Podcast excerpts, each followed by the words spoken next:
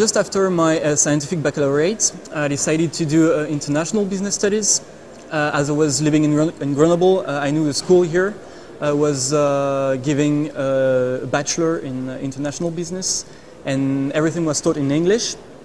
So I thought it was a great opportunity that will really help me in my future career.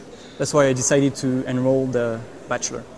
As I entered the program, I was waiting to have a very general program uh, that will cover every aspect of business and management, and also having the possibility to go abroad uh, during six months and study in a, in a, university abroad was also a great opportunity. So after my BIB, uh, I would like to do a master, uh, either here in Grenoble, uh, the MIB, uh, Master in International Business, which is the following of the BIB actually or another master abroad, uh, maybe a specialized master, which I don't know of right now.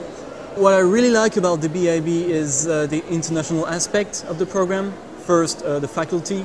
We have teachers coming from all over the world, uh, China, uh, Scotland, Ireland. Uh, so this really gives you international scope of what business and management is.